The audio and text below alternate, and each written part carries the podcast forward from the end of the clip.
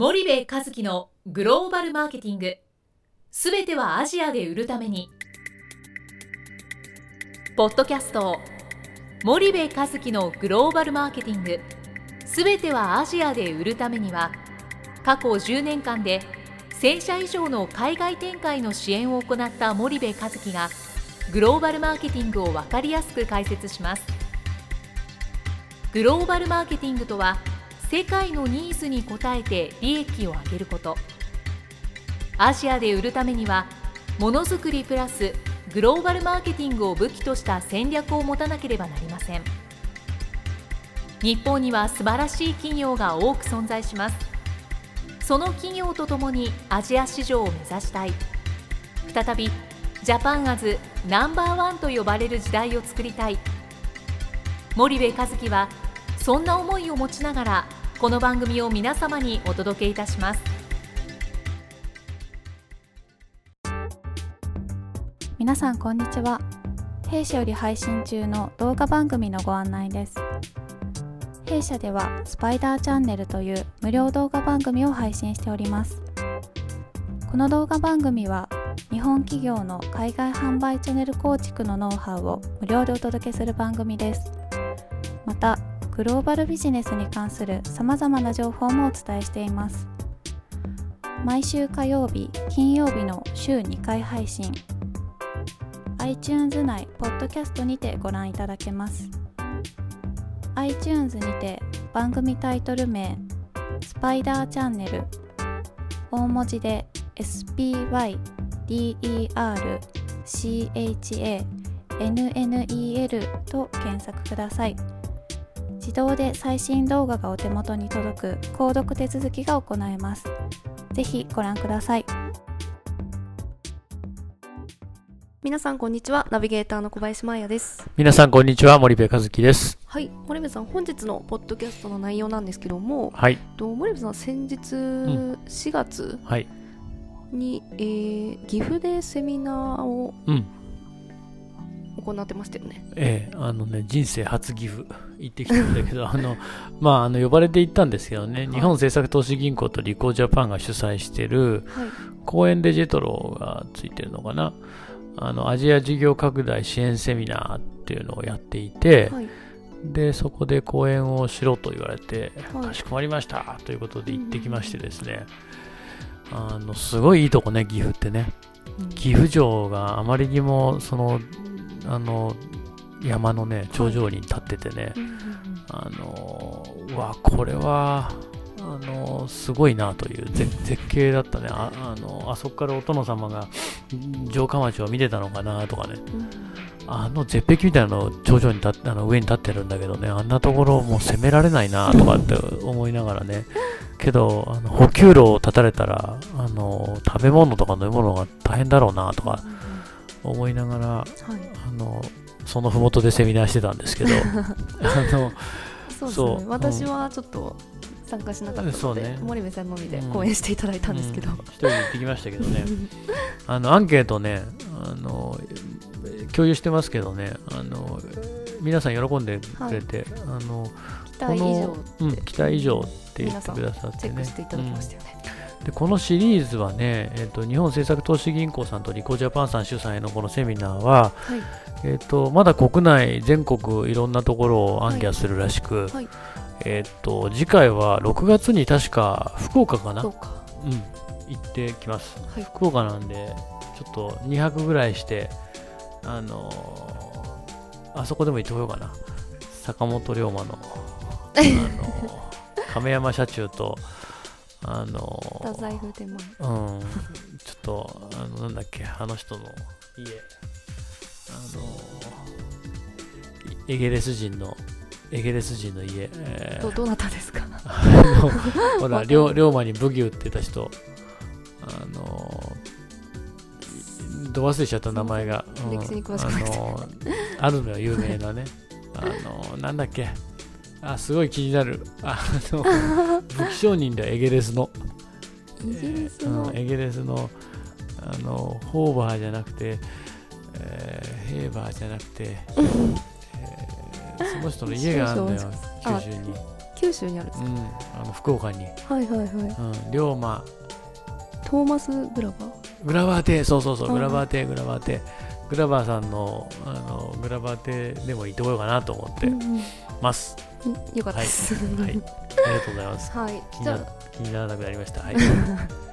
じゃあえっとえ岐阜で行われたセミナーについてはちょっとこれぐらいにしまして、はい。ちょっと本題に入ります。はい。はい。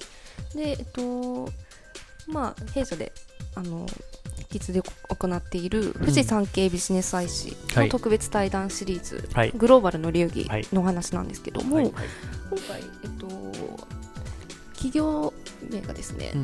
と岩塚製菓うん。様とファーマーフーズ様、はい。この2社について、はい。ちょっと対談させていただいたので、はい。あの振り返っていただこうかなと思うんですけども、はいはい。まずじゃあ岩塚製菓様からの牧社長ですね、はいはい。と対談していただいたはい。ちょっと振り返りをお願いします。ええあの最近なんか地方シリーズが多いよね。そうですね。で新聞掲載まだ6月ぐらいなんでちょっとあんまりあのペラペラと話したらあれなんだけど、まあまああの岩塚製菓の牧社長のところを伺ってきて新潟なんですよね会社ね。はい。で新潟まで行ってきましてですねえっ、とちょっと印象をお話ししたいんですけどね、はい。あのーとりあえずこの牧社長がねもうねあの仏様みたいな人なんねもうねニコニコニコニコしてるの。常顔が。常にニコニコしててあこの人には服が集まるだろうなっていうような あの笑顔ですよね。ですね。で僕ねこんなにニコニコあの笑顔の素敵な人ねあんまり会ったことなくて。そうですね。あのすごい印象的だった。うん。あの本当に多分ね心からねあのいい人なんだと思うんだよね。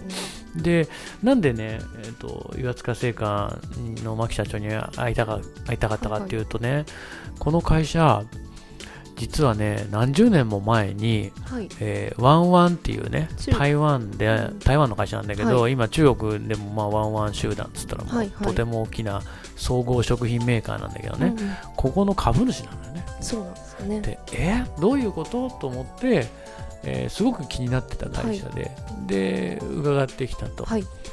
でそのワンワンのね、えー総帥 CEO、まあ、社長さんかはい。の方とのその出会いはい。もともとこのワンワンって会社ねもう潰れかけた缶詰工場だったんだよね、でそれを岩塚のその先代が、はい。えー先代のところに来てで岩塚のその先代社長と一緒にはい。ワンワンが米菓を作るのを学んでて、はい今のまあ、ワンワンがあるはい。という、えーまあそんなストーリーがあってね、はい。そんなストーリーもすごく聞いたのよね、うんうん。あの雪の積もる中。新潟のね。新潟の厳しい冬でねワンワンの社長がね当時26歳の社長があの突然新潟駅に来てね、うん。電話してきてとかね、うんうん。なんかそういうストーリー、うんでものすごく縁を大切にする社長でねワンワンの社長がね、うんうん今でもなおその自分の潰れかけたその潰れかけの缶詰工場からねうん。このここう助けてくれたね、その仙台、うん岩塚の仙台の命日はい。付近には、あの新潟来てね、うん。あの手合わせて帰っていくっていうね、そういう話も聞いてね、なんかあの商品の話よりもそっちの話になっちゃったんだけどもね。でもあの岩塚のあの濡れせんべいとかね僕も結構好きだったんでね、あのえーそういう話もあのいろいろ聞いたんで、また6月ぐらいかな。実際の放送、あそうですね。放送じゃねえやあの、けえー掲載はね。はい。またあのぜひあの見てもらったらと思いますけどもね、そうですね。なんかあのホームページとか資料では書かれていないそういうエピソードとかうん。でもお話しいただけましたよね。うんそうすごく良かった。あのホームページに一切まあまあ本当に人柄の出たね。そうですね。いい人だね。うんうん。わかりました、はい。じゃあ岩塚製菓様はちょっとこれぐらいにいたしまして、はい。でと、2社目が、うん。えっとファーマフーズのはい。キム社長ですね、キム社長はい。これも地方シリーズということで、はい、そうですね。京都まで行ってきましてですね、ここのファーマフーズが皆さんねちょっと知らない人も多いと思うんですけどね、はい。まあキム社長はまあ生粋の京都人ですね。京都の社長っていう感じの方で、あのこのファーマフーズが面白くてねスーパーサイエンスカンパニーだったね。はい。あのねスーパーサイエンス集団っつった方がいいのかな、うん。社長のキムさん自体も、えっと、バークレー出てて、えっと、PhD だよね。兄弟でしょ？兄弟農学部でその後バークレーだったよね。確かね。そうですでね PhD だもんね。はい。そう。それでまあスーパーサイエンスカンパニーでもうめちゃめちゃ卵オタクなんですよ。もうね卵大好き。で卵の中に全てがあの秘められてるってすごくおっしゃっててね、あのまああの何かっていうとね多分ギャバって言った方がいいかもしれないけど、ストレスを抜くチョコレートグリコから出てるでしょギャバって赤い、うんうん。丸いチョコレートうん。あのギャバって、えー何なんだろうって僕も思ったんだけどアミノ酸なんだ、うんうんらしいんだよね、はい。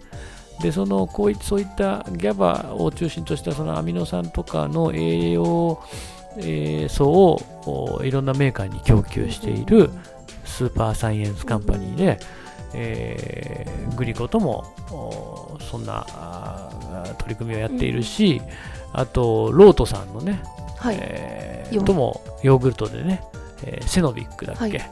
セノビックのあの、えーとロートとおはよう乳業がコラボでやってるところにも、えー機能性素材。機能性素材の供給をしてたりとかうん。っていうことをやってて、うんうん。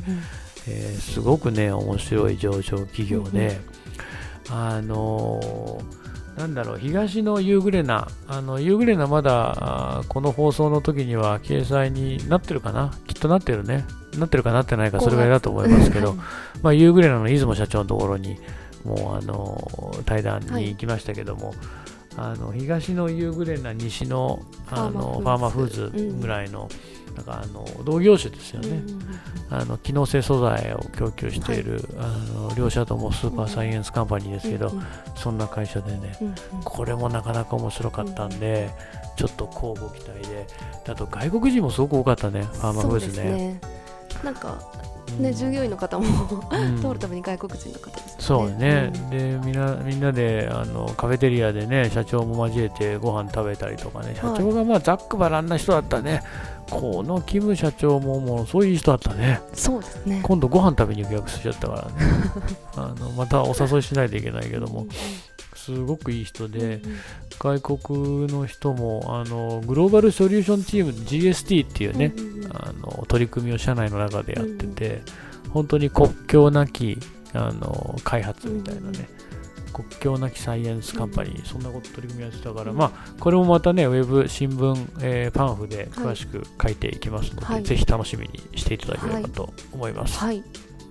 じゃあ皆様ぜひご期待ください。はいということで、はい。じゃあ本日のポッドキャストはここまでにいたします。リスナーの皆様ありがとうございました。はい、ありがとうございました。本日のポッドキャストはいかがでしたか？番組では森部和樹への質問をお待ちしておりますご質問は podcast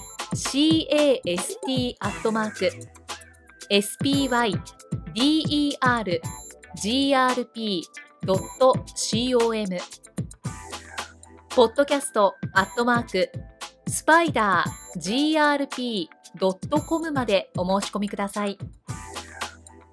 たくさんのご質問をお待ちしております。それではまた次回お目にかかりましょう。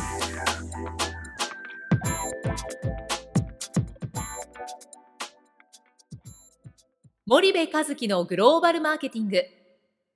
この番組はスパイダーグループの提供によりお送りしました。